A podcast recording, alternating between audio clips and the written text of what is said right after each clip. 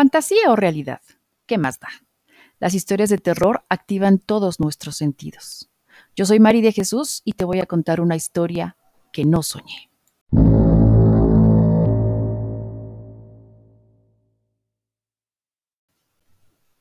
Era más de medianoche.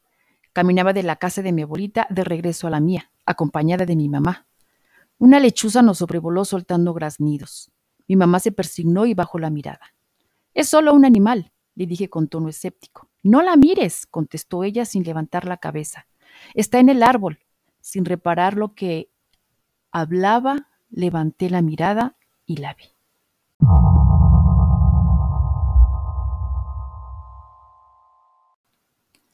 Era una mujer vestida con una túnica blanca, escondida entre las copas de los árboles. Brincaba de uno a otro con mucha facilidad. Llevaba el cabello largo y negro, sus ojos brillaban. No paraba de graznar. Quedé paralizada hasta que salió volando. No pude evitar el seguirla con la mirada.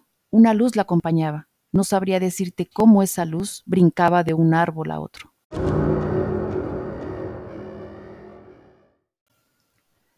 De repente aparecieron dos luces más brincando entre los árboles. Baja la cabeza, me gritó mi mamá. Van por alguien.